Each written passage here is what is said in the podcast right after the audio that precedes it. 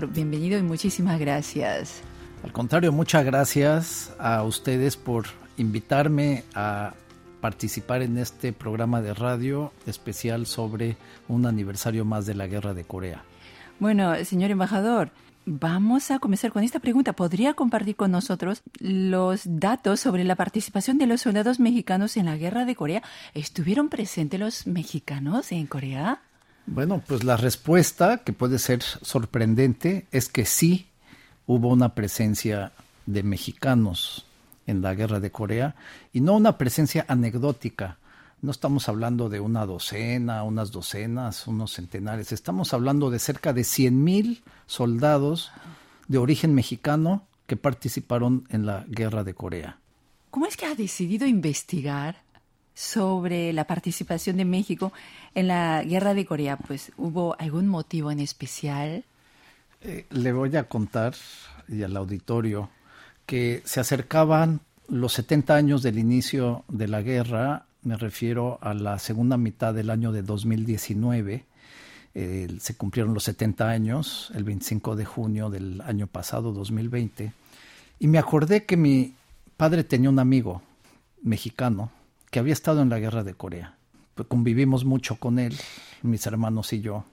Eh, él también tenía su familia, eh, pero luego pasaban unas cosas extrañas. Por ejemplo, estábamos en plena conversación con él y de repente había un ruido muy grande, por ejemplo, un camión que pasaba en la calle, y él se congelaba y se tapaba los oídos con los dedos durante varios segundos y ya luego como que recobraba los sentidos.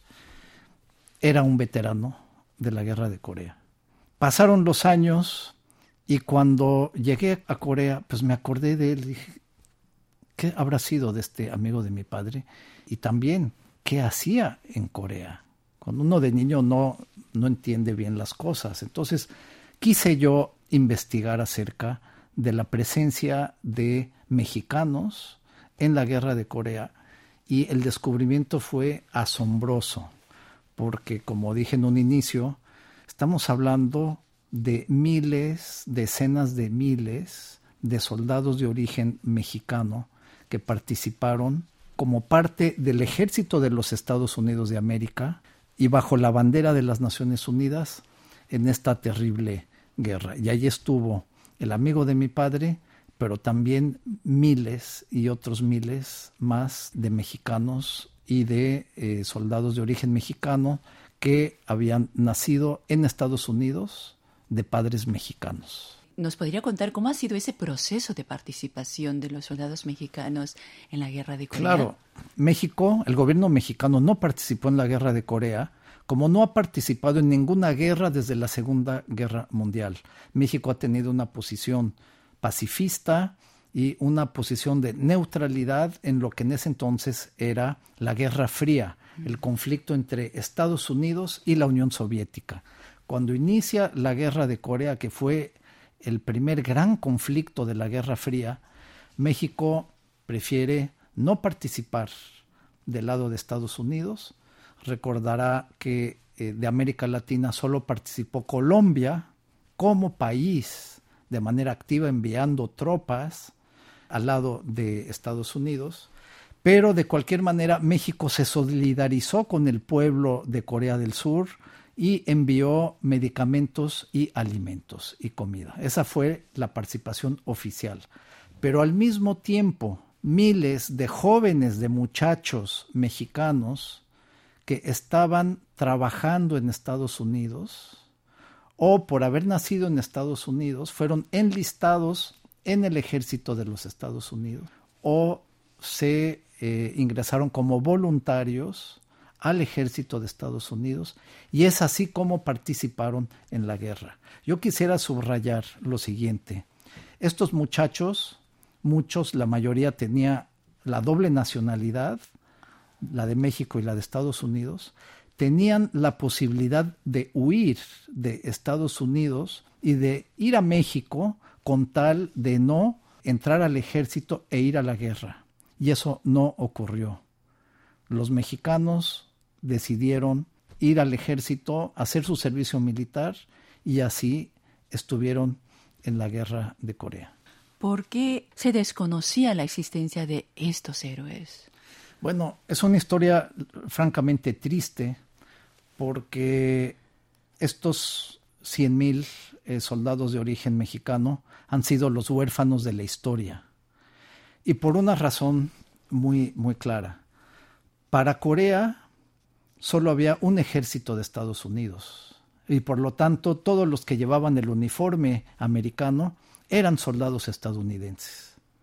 Para Estados Unidos, en todo caso, en esa época, solo podía haber un ejército y dentro de ese ejército se reprimía totalmente las minorías, eh, otros idiomas, eh, otras costumbres, tenían prohibido hablar español, pero inclusive sabemos de soldados que no hablaban inglés o muy poco inglés.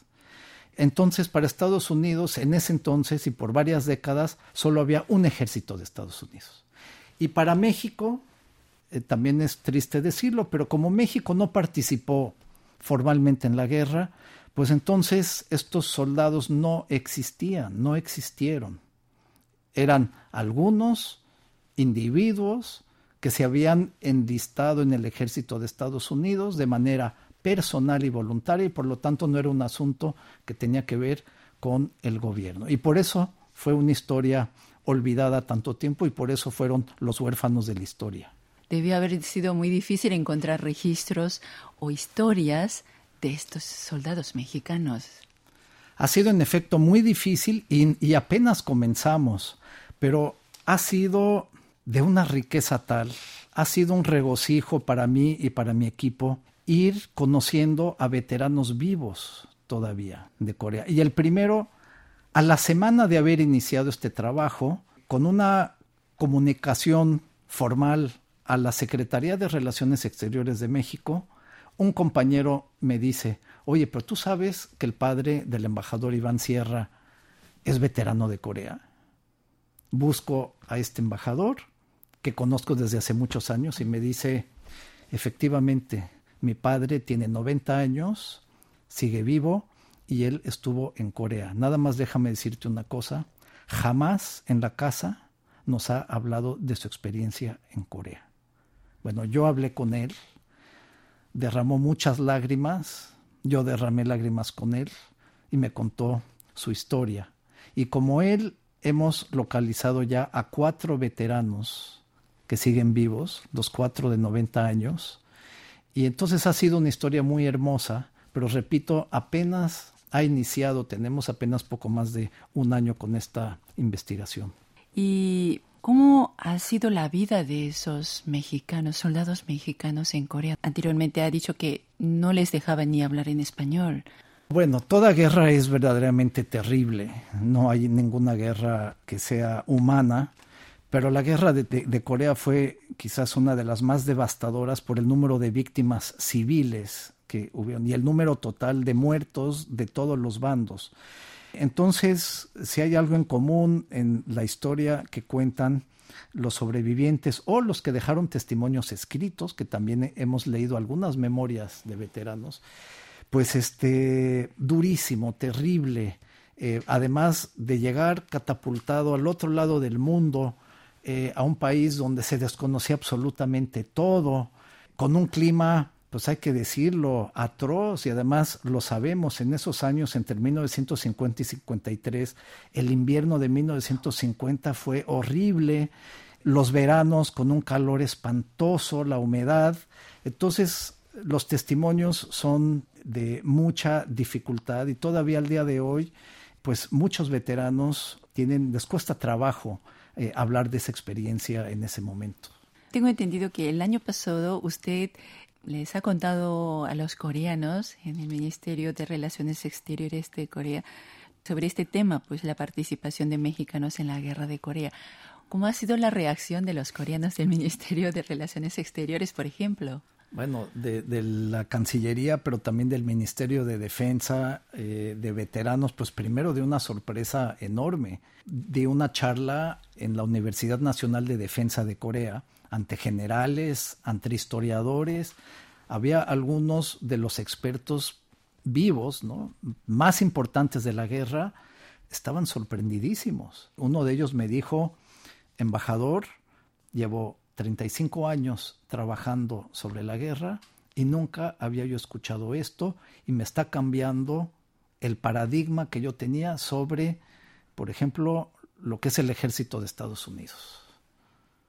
Entonces usted ha marcado un hito en la historia de la guerra de Corea sobre este, la participación, la presencia de los soldados mexicanos.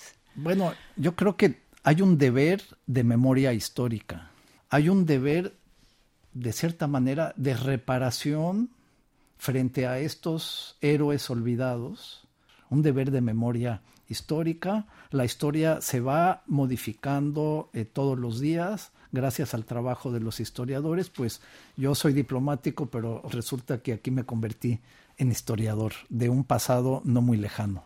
Y, después de que usted revelara esta participación de los soldados mexicanos en la guerra de Corea, ¿ha habido algún reconocimiento por parte del gobierno coreano a estas personas? Por supuesto que lo ha habido y también del gobierno mexicano. Y esto ha sido emocionante.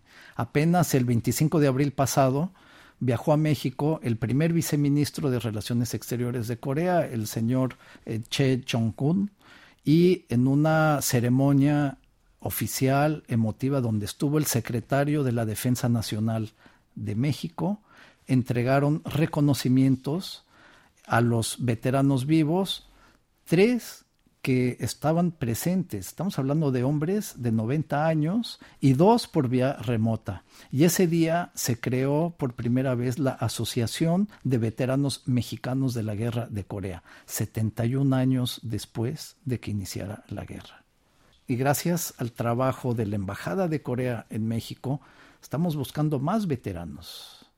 La mayoría viven en Estados Unidos, pero en México en tan poco tiempo logramos identificar a cuatro. Estamos seguros de que hay más. No es demasiado tarde, aunque la inmensa mayoría ya no estén en este mundo, pero sí sus familiares y sus descendientes. Y también se ha hecho ese trabajo de reconocimiento a las familias de los veteranos aún ya fallecidos. Y los descendientes de los veteranos también se sienten orgullosos. Uy, eso también. Yo visité a, a, uno de ellos, José Villarreal, en su casa en enero, en México, cerca de la capital, en Naucalpan. Toda su familia alrededor de él sentían un orgullo. Es muy bonito eso sobre todo después de, tantos años de indiferencia hacia la situación de estos soldados, porque no era la guerra de México, no era la guerra de la sociedad mexicana. Sin embargo, ahí estaban estos veteranos que, que habían vivido toda esta situación. Entonces, señor embajador, seguramente la guerra de Corea habrá dejado algún impacto en la sociedad mexicana. Ese fue otro descubrimiento asombroso que hicimos. Y es que fue tan profunda la huella en la sociedad mexicana. Descubrimos, por ejemplo, en el cine mexicano de los años 50, la llamada edad de oro del cine mexicano, con las grandes estrellas, María Félix, Arturo de Córdoba, en fin, tantos actores y actrices que hicieron del cine mexicano pues un cine de fama mundial.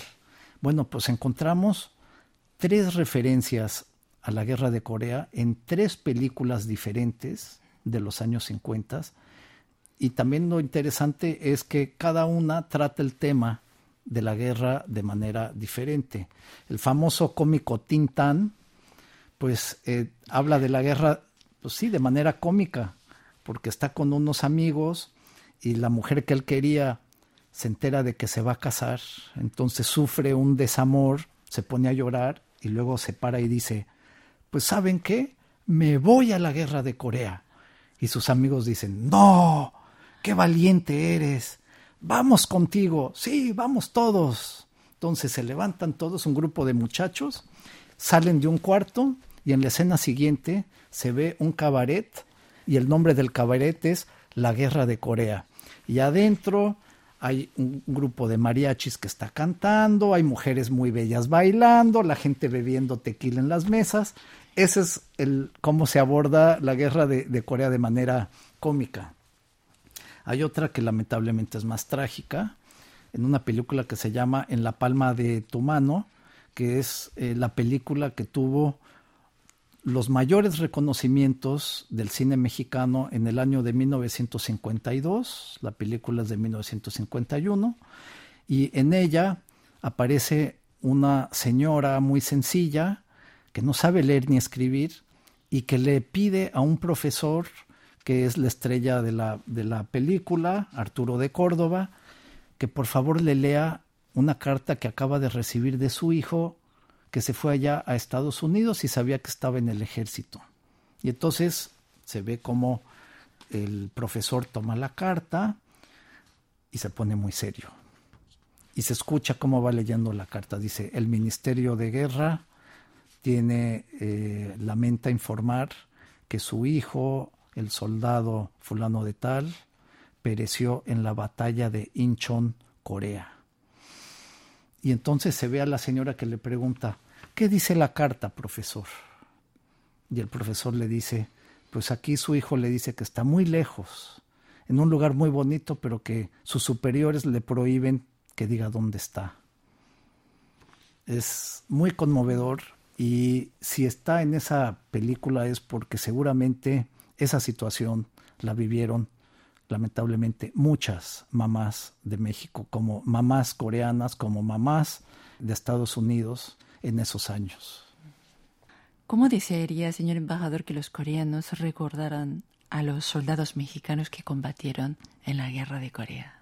Bueno, pues como una categoría especial de soldados que no eran estadounidenses, eran mexicanos, pero estaban dentro de ese ejército. Ellos tenían sus costumbres, su idioma. Eh, inclusive estamos investigando, sabemos de un pelotón constituido exclusivamente por mexicanos o mexicoamericanos. Entonces eso, que se recuerde no como la participación de un país como gobierno, sino como soldados una categoría de un grupo de personas que participaron así en la guerra. Pero repito, estamos hablando de un grupo de 100 mil. Y si uno ve los mexicanos que fallecieron en Corea, calculamos alrededor de 2.400. Si lo contamos como una categoría aparte, especial, pues está en tercer lugar de los muertos después de los coreanos y de los estadounidenses. Es algo que, se tiene que tomar en cuenta. Entonces, hasta el momento, esos soldados fallecidos eran contados como estadounidenses. Así es. Y pocos regresaron a México. Sí tenemos testimonios en los archivos de la Cancillería de, soldados que regresaban y que han sido enterrados en sus eh, poblaciones de origen, que también tenemos que seguir investigando quiénes eran y dónde están. Y por último, podría compartir si tiene algunos planes futuros relacionados con esta historia, por ejemplo, escribir un libro, tal vez. No, bueno, por supuesto que es importante que los testimonios queden para el futuro, testimonios escritos. Eh, tengo entendido que el Ministerio de Veteranos tiene una serie de libros muy detallados sobre la participación de cada país en la guerra. Yo expreso el deseo de que hubiera uno también sobre la participación de los mexicanos en la guerra. También estamos explorando el hacer una exposición sobre este tema en el Museo de la Guerra y en otros recintos para poder mostrar a la población en general pues qué fue esta participación, ilustrar con fotografías, inclusive con los objetos personales de, todos estos soldados, lo poco que, que, se llevaron de Corea, pero hay muchos de estos eh, testimonios, las películas, memorias publicadas, en fin, ya tenemos material como para poder exponer esto y así que pueda quedar también en la memoria de los coreanos, de los mexicanos y de los estadounidenses. Bueno, señor embajador, muchísimas gracias, no solo por la entrevista, sino también por compartir con los coreanos esta, esta historia no contada de la, de la guerra de Corea. No, gracias a ustedes por darme la oportunidad precisamente de, compartir este aspecto todavía desconocido que ojalá en unos años ya sea parte de la historia que se cuente sobre la participación internacional en este conflicto que fue verdaderamente internacional, con gente de todo el mundo, incluyendo de México.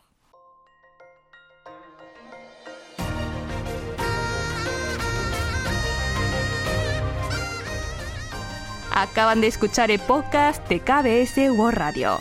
Hay muchos más contenidos en word.kbs.co.kr barra Spanish.